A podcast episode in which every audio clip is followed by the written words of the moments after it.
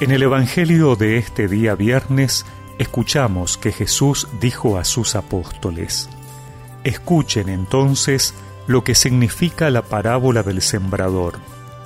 Cuando alguien oye la palabra del reino y no la comprende, viene el maligno y arrebata lo que había sido sembrado en su corazón. Este es el que recibió la semilla al borde del camino. El que la recibe en terreno pedregoso es el hombre que al escuchar la palabra la acepta enseguida con alegría, pero no la deja echar raíces porque es inconstante. En cuanto sobreviene una tribulación o una persecución a causa de la palabra, inmediatamente sucumbe.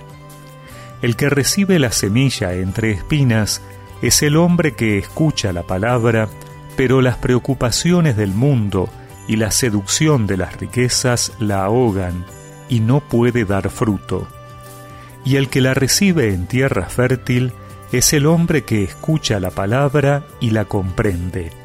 Este produce fruto, ya sea cien, ya sesenta, ya treinta por uno.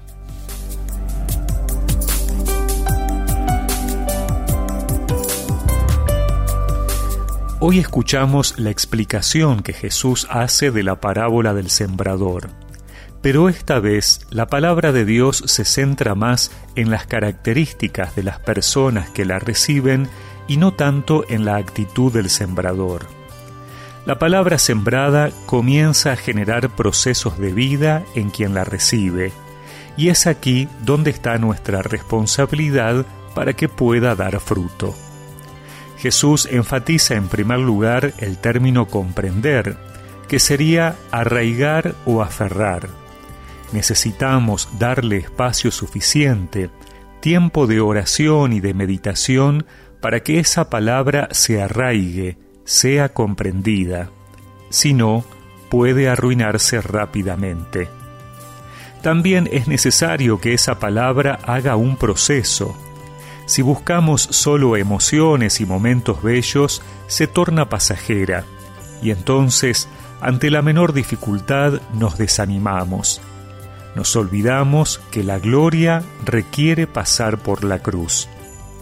Hay otras personas que han realizado un camino de vida espiritual serio y prolongado, pero descuidan la necesaria vigilancia espiritual y entonces el estrés de la vida o centrar nuestra atención en otros intereses hace que se ahogue. Al final, en el oyente ideal, aparece de nuevo el término comprender, que supone un conocimiento profundo y vital para que la semilla crezca y dé frutos.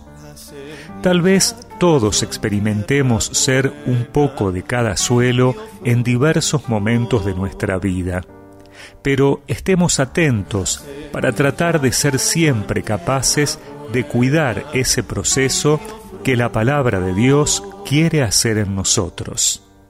Tú cuidas de la tierra y la riegas y la enriqueces sin medida. La sequía de Dios va llena de agua Preparas los trigales, la semilla cayó en tierra buena y dio fruto.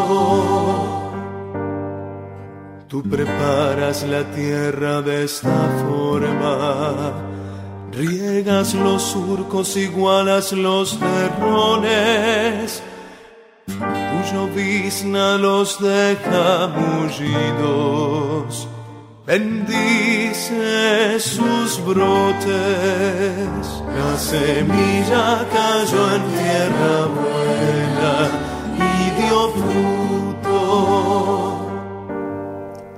Y recemos juntos esta oración. Señor, ayúdame a estar atento para cuidar la semilla que siembras y haces crecer en mí para que dé mucho fruto. Amén.